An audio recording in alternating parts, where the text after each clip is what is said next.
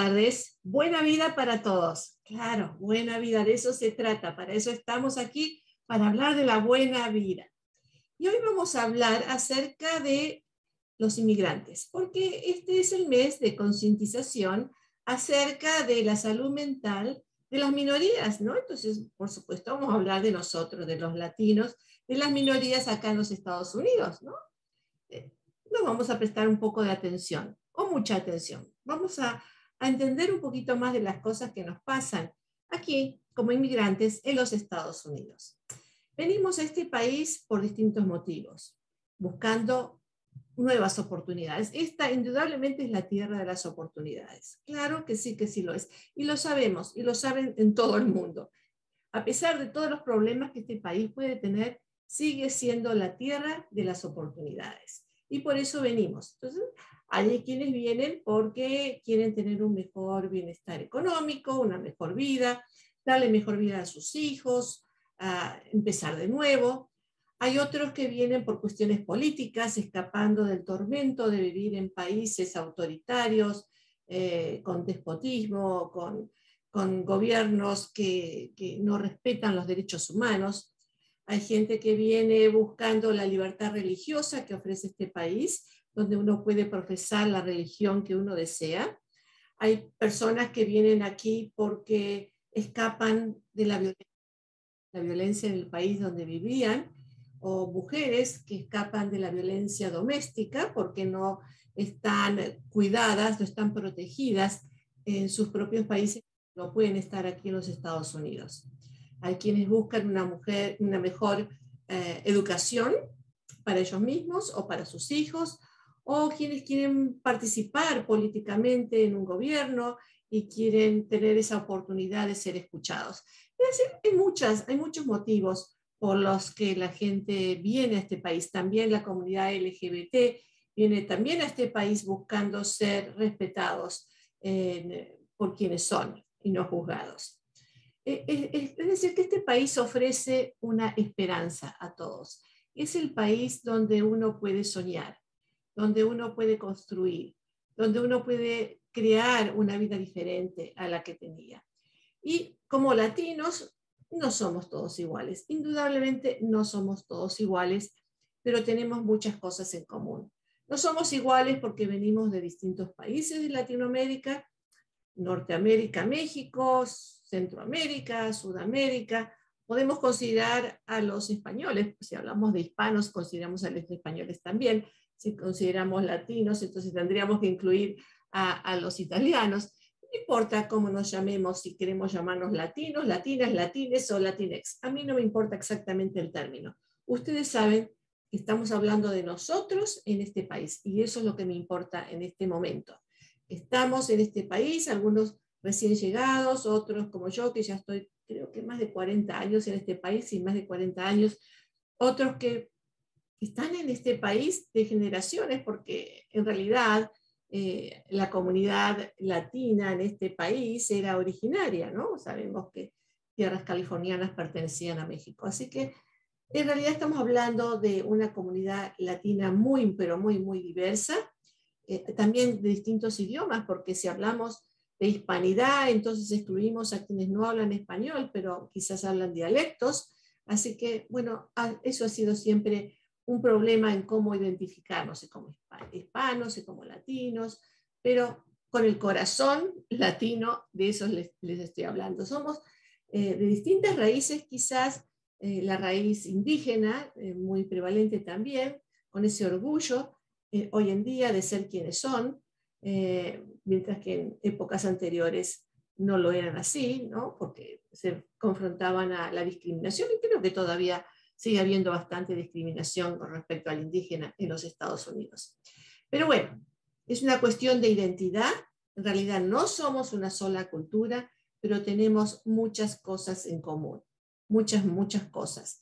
Y lo primero que tenemos en cuenta como que nos identifica a todos nosotros es ese calor, ese, ese amor por la familia, ¿no?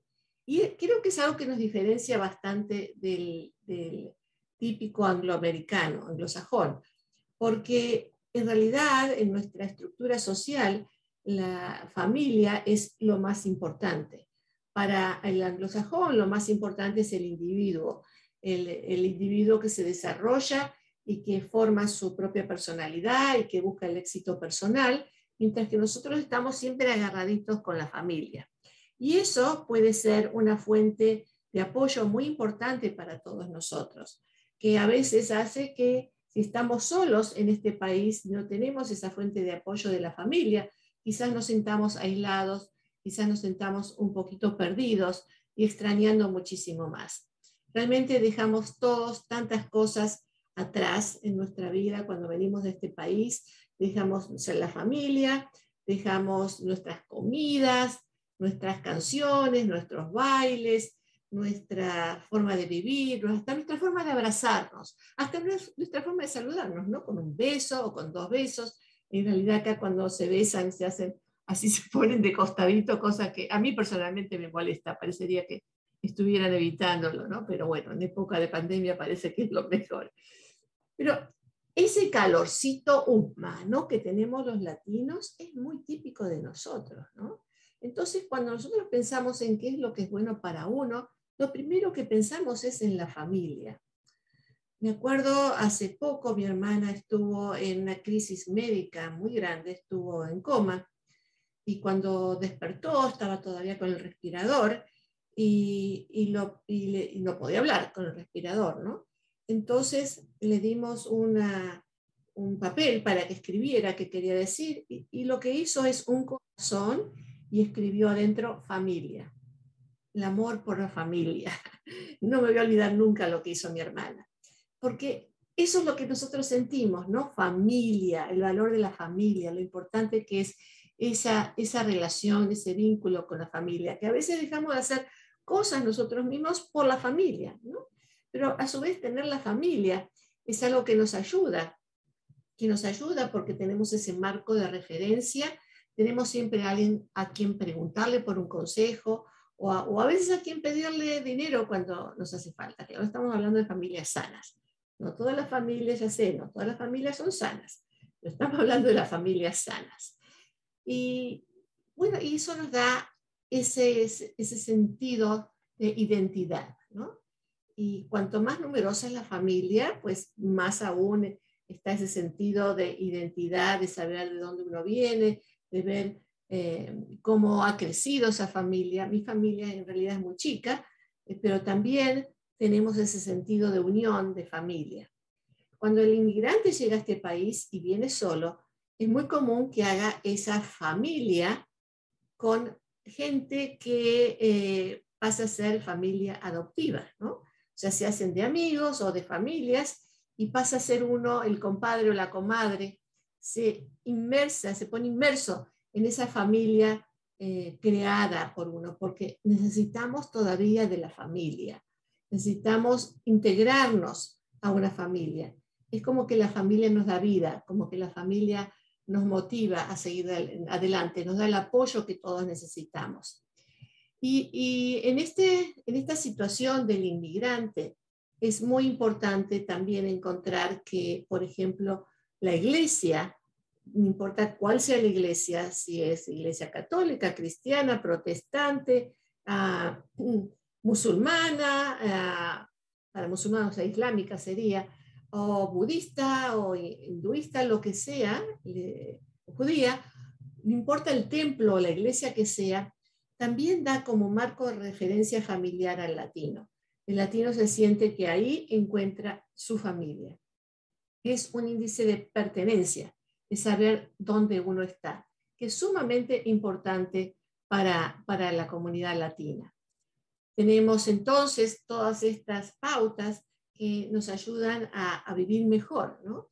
También tenemos otras pautas como el formalismo, somos mucho más formales en la forma de hablar, el respeto a los mayores es muy importante, ¿no? Cosa que a veces uno dice, eh, ¿qué está ocurriendo en este país? ¿no? Bueno, y lo vemos todos los días. Eh, también la cuestión de género es más tradicional en nuestras culturas latinas, donde está más eh, prefijo, digamos, cuál es el rol del hombre y de la mujer, aunque ha cambiado muchísimo. Y esto es muy interesante porque en generaciones que han venido hace tiempo a este país, todavía están forjadas mucho más esa división de género, ¿no? El hombre es lo que hace el hombre, la mujer es lo que hace la mujer, pero las generaciones nuevas de inmigrantes que llegan a este país ya no vienen con esas estructuras tan prefijas o acerca de qué es lo que tiene que hacer un hombre o una mujer, sino que también han evolucionado en los países de origen. Y entonces ya es distinto cuando llegan aquí. Pero todavía tenemos bastante de esa actitud conservadora acerca de los roles del hombre y la mujer. Pero en, general tenemos eh, esa cuestión del orgullo de la familia, de lo que nos hace sentir orgullosos, de, los, de quiénes son los nuestros. Los jóvenes socializan generalmente más en grupo, aquí es más individual, eh, pero ahí pertenecer al grupo, tener el grupito de amigos y invitar a alguien a que pertenezca, o a veces ni siquiera estar en el grupo de amigos, a veces las familias son tan grandes que ese grupito es simplemente entre los primos, ¿no? Entonces eh, se invitan a los primos y resulta que tienen como 20 primos y, van socializando dentro de esa familia por extensión tan, tan mayoritaria. Los que pueden tener esa posibilidad de hacer eso se sienten siempre acogidos, se sienten que siempre están protegidos, que siempre están eh, bien, ¿no? Uno diría entonces que cuando uno llega a los Estados Unidos, eh, se siente bien, que puede hacer eh, se ajuste esa aculturación apropiadamente. Sin embargo, hay estadísticas muy sorprendentes que tenemos que analizar. Eh, muchas personas piensan que los niños cuando son pequeños se acomodan mucho más fácilmente al país. Es mejor traerlos de pequeños, se dice por ahí. Hay varios estudios que se han hecho y fíjense en que así cosa. Sabemos que hay más problemas de depresión y de ansiedad, más problemas de ajuste a este país en los latinos que nacieron aquí. Es decir, que si usted es inmigrante, eh, sus hijos que nacen aquí tienen más problemas de ajuste que usted que es inmigrante. ¿Sabía usted? Es, es un tema muy interesante este. Se sabe que eh, la gente que se acomoda más fácilmente a este país es cuando vienen entre los 13 y los 35 años. Son momentos en que es más fácil acomodarse. Después es un poco más difícil. Antes es más difícil. Un estudio que se hizo en el 2007 se vio qué trastornos psiquiátricos podía tener la gente inmigrante. Entonces se hicieron cuatro rubros distintos, cuatro subgrupos. Uno, los nacidos en los Estados Unidos, o sea, los hijos de los inmigrantes. Otro, los inmigrantes latinos en los Estados Unidos que llegaron entre los 6, 0 y antes de los 6 años, 0 a 6, o sea, antes de los 6 años, los niños. Otros, los latinos que inmigraron entre los 7 y los 17 años. Y otros, los que llegaron después de los 18 años, o sea, más tarde, ya adultos, ¿sí? Y fíjense en ustedes las conclusiones. Los latinos nacidos en los Estados Unidos y los inmigrantes que llegaron entre la edad de 0 y 6, o sea, antes de los 6 años, son los que mostraron las tasas más altas de trastornos depresivos de por vida y trastornos de ansiedad que los otros subgrupos, que los mayores de 6 años. Depresión y ansiedad. En general, los que llegaron a la edad de 7 años o más reportaron menos riesgo de trastornos psiquiátricos a lo largo de, su vida en comparación con los otros. Y esto me puse a pensar, pero ¿por qué será? ¿Por qué será esto? ¿no? Porque uno diría, no puede ser, ¿no? Es, extraño que sea así. Eh, uno diría, no, si ya nació aquí, o, si ya eh, eh, es muy niño, cuando llega quizá ni se acuerda. Lo que se nota es que el factor familia es muy prevalente. Yo pienso que el niño que nace aquí, de padres inmigrantes, se está confrontando con dos culturas, con la cultura de los padres, que les dice, les enseña acerca de su historia, de su historia, que es muy importante enseñarle, es muy importante, pero se confronta con la otra sociedad, eh, mainstream, ¿no es cierto?, con la sociedad americana, que es diferente, Y al tratar ese niño de ajustarse a la sociedad americana, cuando los padres le dicen ciertas cosas contrarias a lo que ven en el mainstream, a lo que ven en la escuela, en la televisión, entran más en conflicto, ¿no? Y a veces quieren hacer cosas y sus padres se las prohíben, no les permiten salir, no les permiten ciertas cosas para protegerlos, lógicamente, pero hay más conflicto dentro de la familia cuando es así. Y pienso que eso es una de las cosas muy importantes. Sabemos que cuando hay conflicto familiar, todas estas cuestiones de depresión y de ansiedad van a aumentar, porque todos necesitamos esa sensación de conexión, de pertenencia, de estar con la sociedad, pero cuando hay conflicto, eso se hace mucho más difícil, ¿no? Y el deterioro que se produce más adelante en la vida puede traducirse en problemas en el trabajo, problemas de relación, aislamiento social eh, y otros tipos de trastornos de, de, la vida diaria, de la vida diaria. Hay muchos factores que contribuyen a la vida diaria. Uno podría decir entonces, ¿qué tiene uno que hacer? Pues sabemos que en el proceso de aculturación es lo más beneficioso para cada uno de nosotros es poder integrar los dos estilos de vida.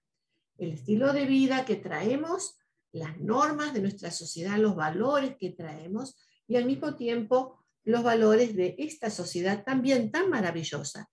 Uno en realidad no excluye al otro. El problema está en cuando uno y el otro están en competencia uno con el otro, ¿no? Y está ese tirantez. Entonces, ¿qué soy yo? ¿Soy eh, nicaragüense, soy mexicana, soy colombiana, o soy americana, o soy quién soy, ¿no? Cuando está en conflicto, como si uno tuviera que definir si es una cosa o la otra y no pudiera haber esa integración. Las personas que se sienten más sanas mm, emocionalmente, que se sienten más integradas a la sociedad, son aquellas que pueden responder a una cultura y a la otra con mucha libertad con ese dinamismo, con esa flexibilidad de poder eh, entrar en una otra sociedad. Mucho de esto es lo que hablo en mi libro, por intimidad y sexo. En realidad no hablo de sexo, pero eh, eh, cuando hablo de sexo hablo acerca de, cómo cambian las relaciones de, pareja en los Estados Unidos. se los recomiendo, realmente es un libro que escribí hace mucho tiempo, pero hay muchísimos ejemplos acerca de la integración del latino en los Estados Unidos, Amor, Intimidad y Sexo, y en inglés también está Love, Sex and Relationships. Eh, si bien lo escribí ese tiempo, tiene mucha actualidad todavía, ¿no? Porque hablo justamente de esas diferencias culturales y cómo superar esas diferencias culturales para poder integrar. Hay incluso una entrevista que le hice a un señor que me decía que él se sentía como Superman, ¿no? Que que por un lado tenía una identidad y que después entraba y se cambiaba en su atuendo y era Superman y después volvía a ser su persona, ¿no? Como dos identidades donde una cambiaba con la otra. Pues a veces nos sentimos así, ¿no? Pero la posibilidad de tener esa flexibilidad, de cambiar en la escuela, en el trabajo, acomodarnos a, lo que la sociedad es, por supuesto, una sociedad sana, ¿no? Estoy hablando de, que nuestros hijos estén en drogas y nada de eso. Por supuesto que no, sino acomodarnos a una sociedad sana. Por otro lado, nunca olvidar de dónde venimos y tener ese orgullo de saber quiénes somos y de dónde venimos, poder integrarlo uno con el otro. A veces estamos en conflicto, a veces no es tan fácil, ¿no? Porque como padres, por ejemplo, cuando los hijos se quieren ir a la universidad, muchos padres dicen, no, no, no, ¿cómo te vas a ir a la universidad? Esta es tu casa, aquí te tienes que quedar puedes ir a un community college aquí cerquita y mantenerte aquí en la familia hasta que algún día te cases, principalmente con la mujer. Pero los jóvenes quieren hacer su vida, quieren salir a la universidad, al college eh, y volar, ¿no? Y no nos olvidemos que eh, eh, aquel, aquel, poema de Khalil Gilbrand que dice, nuestros hijos no son nuestros hijos, son hijos e hijos de la vida, ¿no? Los tenemos que dejar volar, ¿no? dejar volar. Lo, lo, más importante se lo enseñamos en los primeros 18 años de su vida y una vez que aprenden, que saben, pues hay que dejarlos volar, ¿no? Tienen que volar y aprender, aprender de la vida. Eh, así que a veces, por ejemplo, se ocurren esas situaciones difíciles, ¿no? Donde uno se confronta y dice, uy, está bien que mi hija o que mi hijo salga ¿no? a una edad más temprana, a los 18 años. Para muchos es difícil y, y en realidad en algunos casos es necesario que se queden en la casa cuando no son todavía maduros lo suficiente como para tomar decisiones personales. ¿no? Pero lo más importante es esa capacidad cultural que, que podemos eh, entender como necesaria para integrarnos bien en esta sociedad, considerando como el familismo una norma cultural latina muy, muy valorada por todos nosotros eh, y que nos permite eh, vivir mejor, ¿no? porque es una ideología más colectivista, más que individualista como es en la sociedad americana. Y yo creo que eso es un valor muy importante que tenemos, el poder ayudarnos los unos a los otros, como lo hacíamos o lo hacemos dentro de nuestras propias familias. Y, enfatizar eso también con nuestros hijos y enseñarles acerca de nuestros hijos eso que hemos eh, aprendido como valores muy importantes y el respeto a los demás. Es algo que últimamente falta mucho, el respeto hacia los demás. ¿no? Eh, todos esos altos valores son los que nos permiten afrontar la adversidad cuando las situaciones son difíciles, como las que estamos viviendo, como las que hemos vivido con la pandemia que todavía estamos viviendo, cuando podemos contar con la familia para lo que sea, ¿no? Y nuevamente los amigos que pasan a ser parte de la familia, el compadre, la comadre que pasa a ser la familia por extensión, a los que eh, nos unimos, ¿no? Eh, estaba, estaba escuchando la canción de Roberto Carlos hace poquito, ¿no? Yo quiero tener un millón de amigos. Y, como la amistad es algo que eh, nos hace sentir cercanos, nos hace sentir más vivos, nos hace sentir motivados para tener una vida mejor. Lo que pasa es que cuando uno se, se, se mantiene solamente en la cultura de origen, no acepta la otra o al revés, cuando quiere estar en la otra y olvidarse de donde uno vive, eso hace a veces que la gente se aísle y el aislarse de una cultura de la otra hace que eh, dé camino a la depresión o a la ansiedad. También tenemos que tener en cuenta que no todo es fácil en este país, que no todo es posible, que muchas veces venimos con ideas de que eh, va a ser muy fácil encontrar trabajo, que va a ser muy fácil aprender el idioma, que pronto vamos a tener eh, la casa soñada o el auto soñado o, los valores materiales que uno pueda tener, pero sabemos que ese camino no es tan fácil y mucho más difícil cuando vivimos discriminación. Sabemos que hay discriminación, no lo vamos a ignorar. Sabemos que hay también crímenes de odio contra los latinos. En este momento no está tan emergente como los crímenes de odio contra la comunidad asiática, pero todavía está ahí sigue estando y sabemos que en cualquier momento se hace mayor porque esta cuestión de los crímenes de odio ahí eh, siempre están ahí pendientes. Más cuando un ah, gobernante ah, habla mal de nuestra comunidad, ¿cierto?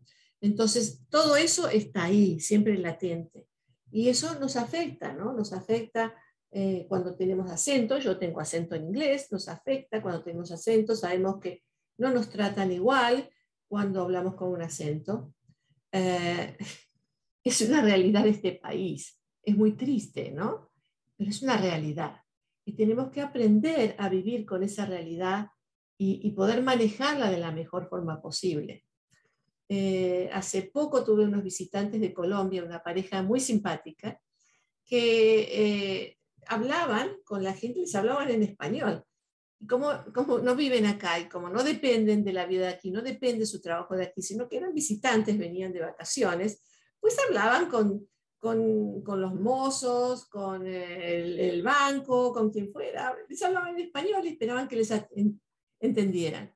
Pero lo hacían con una actitud muy asertiva y me causó mucha admiración porque les respondían.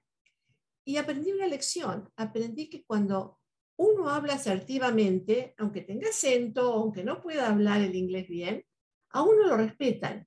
Pero cuando uno baja la cabeza porque se siente intimidado, porque se siente que no puede expresarse bien con alguien por la cuestión del idioma, pues eh, ahí, nos mira, ahí es cuando nos miran para abajo, ¿no? Entonces la percepción del otro es muy importante. Me parece que es muy, muy importante tenerlo en cuenta, ¿no? Ahora, sabemos que en nuestra comunidad, cuando hay depresión, cuando hay ansiedad, nuestra gente no busca ayuda. No busca ayuda porque, pues, pues el estigma, ¿no? El estigma, ¿no? Que me van a tratar como loco, que es una vergüenza para mi familia, yo tengo que ser fuerte y yo puedo con mis problemas, cómo voy a ir a buscar ayuda, ¿no? Y en realidad sabemos que como comunidad latina buscamos ayuda en el 50% de los casos que necesitarían buscar ayuda. Eso hace que si uno no busca ayuda, generalmente los problemas de salud mental aumentan con el tiempo. Eso de ser, querer ser fuerte y decir yo estoy bien y yo puedo solito o solita, solamente nos condena a vivir peor. Porque vivir con depresión, mis queridos, es difícil vivir con depresión. Todo es más difícil, todo es más negro. Es como vivir con un, en un pozo en el que uno quiere salir, pero hay poco aire y hay poca fuerza para salir. Es difícil, o una nube, algunos lo sienten como una nube que está sobre uno oprimiendo, ¿no? Es difícil vivir con depresión.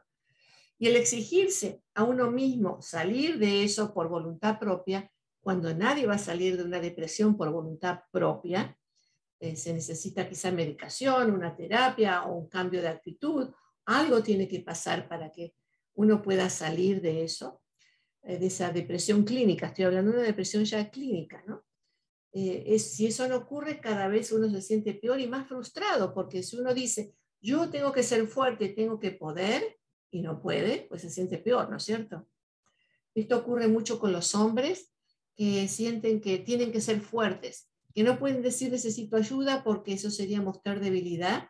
Entonces tienen que mostrarse fuertes con la familia. Por ejemplo, cuando fallece alguien en la familia y ellos dicen yo tengo que ser fuerte, no mostrar mis sentimientos porque están todos derrumbados y yo tengo que ser fuerte. O muchas mamás, principalmente mamás solteras, que toman esa posición, ¿no?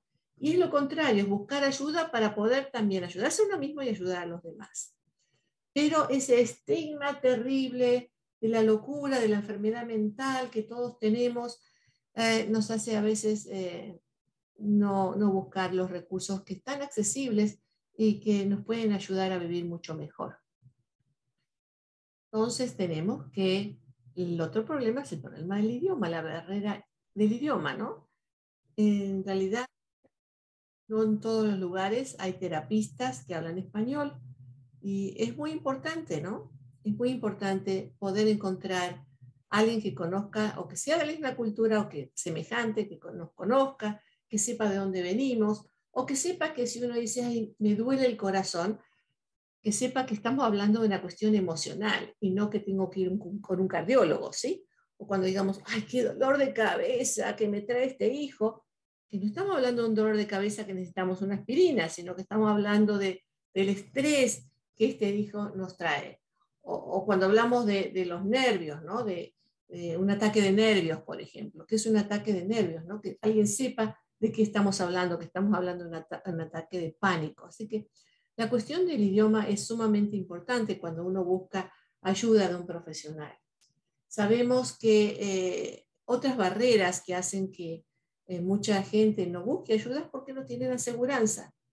No, no tiene aseguranza. Sabemos que solamente el 20% de las personas de, nuestra población hispana no tiene ningún tipo de el 20% no tiene ningún tipo de salud de, de aseguranza, de aseguranza médica. Pero, mis queridos, sabemos que hay muchos programas en este momento, el Departamento de Salud Mental, en los distintos condados tienen programas, Casa de la Familia, por supuesto, tenemos muchos programas, y hay otras agencias comunitarias que tienen otros programas, así que no dejen ustedes de buscar ayuda si la necesitan. Hay programas como, por ejemplo, el programa de víctimas de crimen, que eh, le puede dar servicios totalmente gratis a aquellas personas que han vivido un crimen. Un crimen puede ser violencia doméstica, puede ser asalto sexual, asalto en la calle, algo que, un crimen, algo que haya ocurrido. Violencia doméstica es un crimen. Claro que hay que calificar, hay que tener un reporte policial. Ustedes pueden llamar a casa de la familia y cerciorarse de lo que se estoy hablando, ¿no? Pero la cuestión es que cuando ah, no hay aseguranza médica, mucha gente no busca los servicios. O algunas personas, por ejemplo, cuando no están documentadas en el país y tienen niños, los niños tienen todos aseguranza, pero muchas personas piensan que sería mejor no pedir ayuda porque tienen miedo de que eh, por el estado de inmigración no le vayan a dar eh, o vayan a estar en problemas si buscan servicios de, ayuda. Así que tenemos que rever esas situaciones porque no es así, ¿no? Todos los niños pueden tener eh, algún tipo de ayuda médica e, psicológica también. Y también tenemos que tener en cuenta la cuestión de los mensajes que recibimos comunitariamente, ¿no? Como que hay cosas que son privadas que no se hablan. La ropa sucia se lava en casa, ¿sí? Pues no. podemos aprender de esta cultura maravillosa y decir, bueno, si yo tengo un problema, tengo que hablarlo con alguien, tengo que buscar quién me pueda ayudar. Así, cuando si tengo un problema médico, busco quién me ayude médicamente. También están todos los servicios de salud mental para las personas que sufren depresión, que sufren ansiedad, que están en algún tipo de, de momento difícil en esta vida, ¿no? Eh, y, que tengan que buscar ayuda, ¿no? y que no les dé vergüenza de tener que buscar ayuda. Y, saquémonos este tabú. Ah, me acuerdo que eh, cuando empecé a trabajar en radio, hace muchos años atrás, luego en televisión, en mis programas, eh, nadie hablaba de salud mental. Ah, eh, me invitaban, me invitaron a mí a en el canal 34 a hacer un segmento con el doctor Bustamante y él era psiquiatra, ya falleció el doctor Juan Bustamante, una bellísima persona.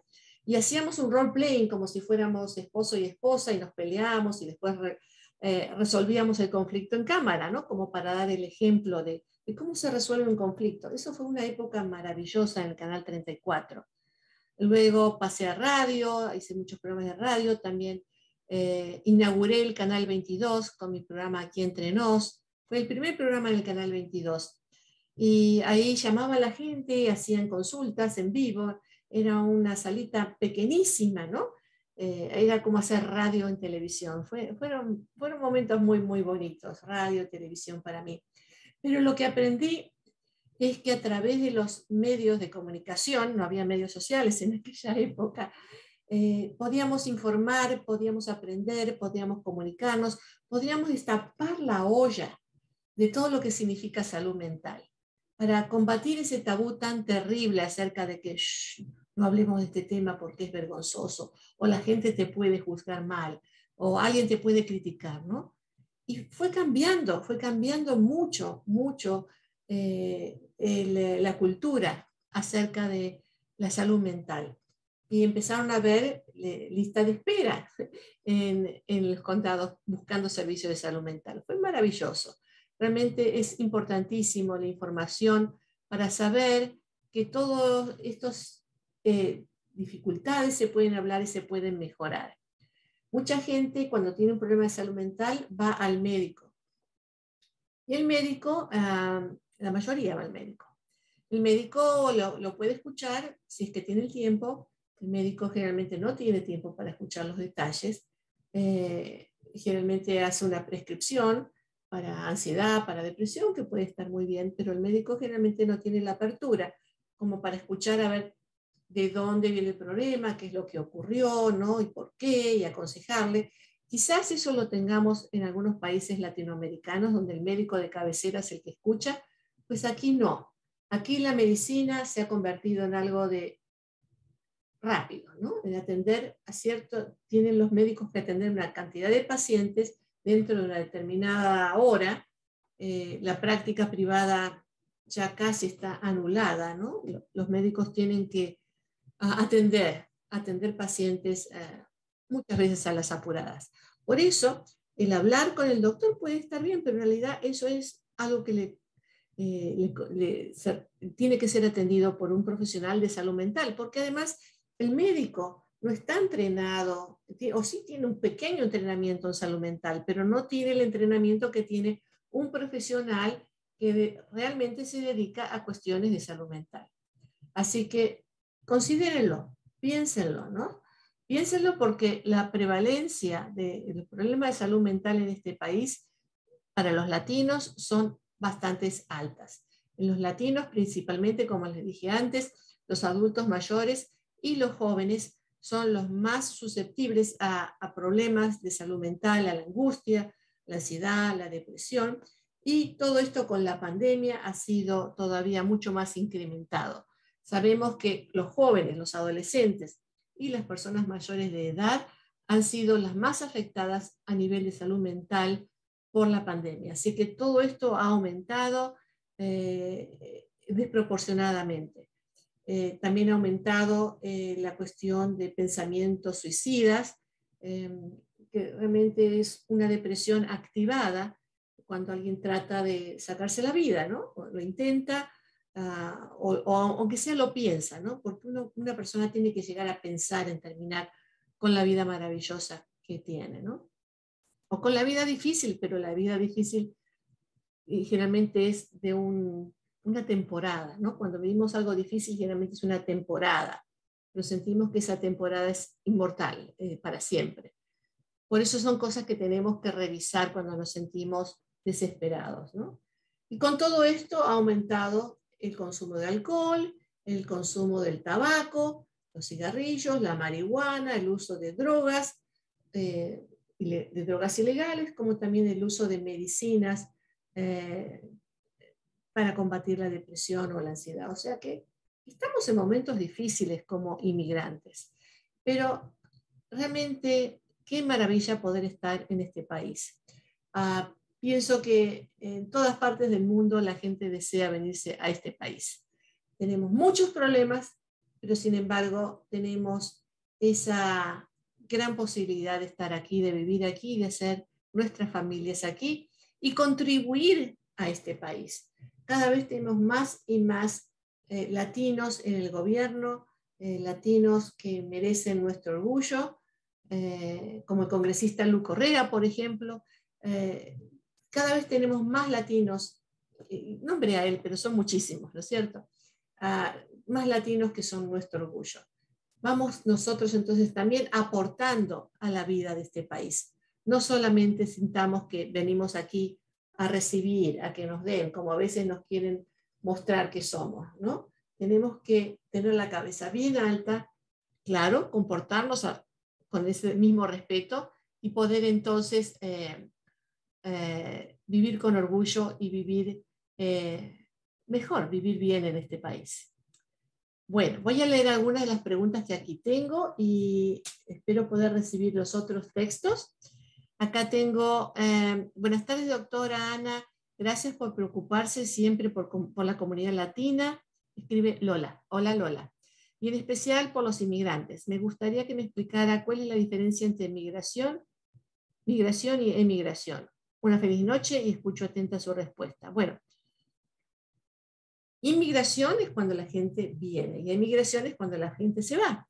Entonces, si estamos en Latinoamérica, nos vamos a Estados Unidos, estamos emigrando para los Estados Unidos y estamos inmigrando en los Estados Unidos. Esa, es la diferencia. Gracias, Lola. Ismael Enrique dice, un placer escucharla y poder participar en sus pláticas, doctora. Déjeme felicitarla por el trabajo que a diario entrega nuestra comunidad. Muy amable. Según su experiencia, los factores que causan la inmigración a este país desde distintas partes del mundo son siempre los mismos. No, no. No, no, no son siempre los mismos, no, también depende de las situaciones de distintos países. Por ejemplo, Venezuela, ¿no es cierto? Que tiene un gobierno tan eh, dictatorial, diría yo, ah, también otros países del mundo, y eso hace que presione a una ola inmigratoria nueva. Ah, la gente busca poder ah, hablar libremente, poder expresarse libremente, también en otros países donde hay, por ejemplo, mucha homofobia, la gente pues eh, de la comunidad LGBT se retira, se va, porque muchos son asaltados, muchos son hasta a veces eh, asesinados, ¿no? Por ser eh, LGBT, gay o trans o lo que sea. así que no, todo depende del momento mm, político, histórico de cada nación y, financiero también, ¿no? Financiero, porque cuando hay presiones económicas grandes, me acuerdo en la Argentina hubo un momento, no sé si ustedes se acordarán, del corralito. El corralito era eh, cuando el gobierno decidió cerrar todas las cuentas de banco. Entonces la gente que tenía dinero en el banco no lo podía sacar para nada, ¿no? Y después desvaloraron, hicieron la desvalorización del peso y les daban apenas un poquitito de dinero. O sea que si uno tenía, supongamos, mil dólares en el banco, solamente podía sacar 50 dólares, pero de esos mil dólares se iban achicando porque con la desvalorización se hacían 900, 800, o sea, la gente perdió muchísimo dinero. Entonces, situaciones de ese tipo también han producido eh, eh, corrientes, olas eh, migratorias, de, migratorias dentro de todas partes del mundo, no solamente viniendo acá a los Estados Unidos, sino también a otras partes del mundo. Bueno, eh, eh, con respecto a la pregunta anterior, era migración e inmigración. Entonces, inmigración cuando se sale, inmigración cuando se entra, y migración son los movimientos migratorios, ¿no? De la gente que va o viene, son los movimientos migratorios. Jerónimo dice, ¿cuáles son las ventajas de ser inmigrante? Y si realmente los países, en nuestro caso Estados Unidos, se beneficia del trabajo que aportamos, entonces, ¿por qué somos tan rechazados y discriminados? Estoy con usted, Jerónimo. Una feliz noche, doctora. Gracias por estar siempre pendiente de nuestros problemas y nuestra comunidad. Jerónimo, sí, claro que esta... Mire, yo veo así, Jerónimo, la, la, la sociedad. La veo como una pirámide, ¿no? Como una pirámide. Los que están mejor son los que están ahí arribita, ¿no? Los, que están muy bien. Los que están acá abajo, que son la mayoría, son los que están en situaciones más difíciles y son los que hacen los trabajos más difíciles, ¿no? Más ah, duros físicamente, más duros. En el medio de esta, de esta pirámide está la, la clase media. Ok, si nosotros sacamos a los que están abajo de todo, la pirámide se cae. El país, toda sociedad necesita de ese inmigrante que viene a este país a romperse la espalda, y lo digo literalmente porque veo cantidad de gente que se rompen la espalda, que se lastiman en el trabajo, porque hacen los trabajos más difíciles, los trabajos que nadie quiere, ir a recoger la fruta en, los campos, el algodón, las fresas, trabajos sumamente difíciles en medio del calor. Ah, ¿quiénes lo hacen? No, no los hacen los que están ahí arriba, los hacen los que están abajo. Y sin este trabajo, pues se caería todo, se caería todo eh, eh, la estructura de una sociedad. Así que sí se necesitan, pero políticamente, si se le dan muchos de los derechos, entonces esos trabajadores exigirían más, y si exigirían más convirtiéndose en clase media, eso haría que eh, todos los productos fueran mucho más caros, que no se consiguieran, nadie querría trabajar. Entonces, yo diría, y no soy política, no soy economista, simplemente como psicóloga, yo creo que esa estructuración de la esa estructura, perdón, de la sociedad se mantiene en base al inmigrante que viene a hacer el trabajo más difícil. Lo que sí tiene de bueno esta sociedad es que le abre las puertas a ustedes, a mí, todo inmigrante a educarse y a buscar trabajos mejores. Hay mucha más movilidad en esa estructura, de abajo para arriba, mucha más movilidad que en nuestros países latinoamericanos. Estoy generalizando, por supuesto, pero realmente está en cada uno de nosotros el buscar esa educación para superarnos, porque en este país es mucho más fácil que en nuestros países y de eso doy fe. Joana también me escribe y dice, doctora, no sabe la alegría que me da de volverla a ver. Oh, gracias. La busqué por tierra, mar y aire. Ah, no, no, no, acá en Facebook me tenía que encontrar. Hasta que hablando con, un, con mi vecina me dijo cómo ubicarla y pues aquí estoy disfrutando nuevamente de sus pláticas tan interesantes. El tema de hoy pienso que es, y a lo mejor ha sido muy actual a través de toda la historia, eh, porque siempre ha habido inmigración y cambios y desacuerdos. Como hoy imagino que siempre el ser humano se habrá sentido en tiempos turbulentos. Mi pregunta es respecto a cómo enfrentar los cambios, especialmente hoy, que vemos tanta gente diferente y muchas veces veo que se le tiene miedo, rabia y hasta odio a quienes son diferentes a nosotros. ¿Cómo aprender a aceptarlos y enseñarles sobre todo eh, a, los de mi generación, no sé cuál será su generación, Joana, y que somos pasaditos de los 50, ah, acá me gracias. Y se nos hace más difícil aceptar los cambios que produce la inmigración. Bueno, podemos tomar la actitud de ser endocentristas, es decir, decir, yo soy latina y solamente quiero estar con latinos. O yo soy mexicana y quiero estar solo con mexicanos. O yo soy em, salvadoreña y solo quiero estar con salvadoreños. O podemos aceptar que vivimos en un mundo de diversidad, de diversidad cultural, donde cada cultura tiene mucho que aportar, donde nosotros aportamos a los demás y los demás nos aportan a nosotros, donde la experiencia de estar con los demás es algo que nos permite crecer como personas. Entonces, ya sea que usted tenga, esté en los 50 o usted otra persona que esté en los 20 o no importa la edad que todos tengamos, en el camino de la vida está la posibilidad de aprender. Cuanto más aprendemos, más ricos somos espiritualmente. Entonces, aprender de los demás es algo de todos los días que nos brinda esa posibilidad de, ser mejores.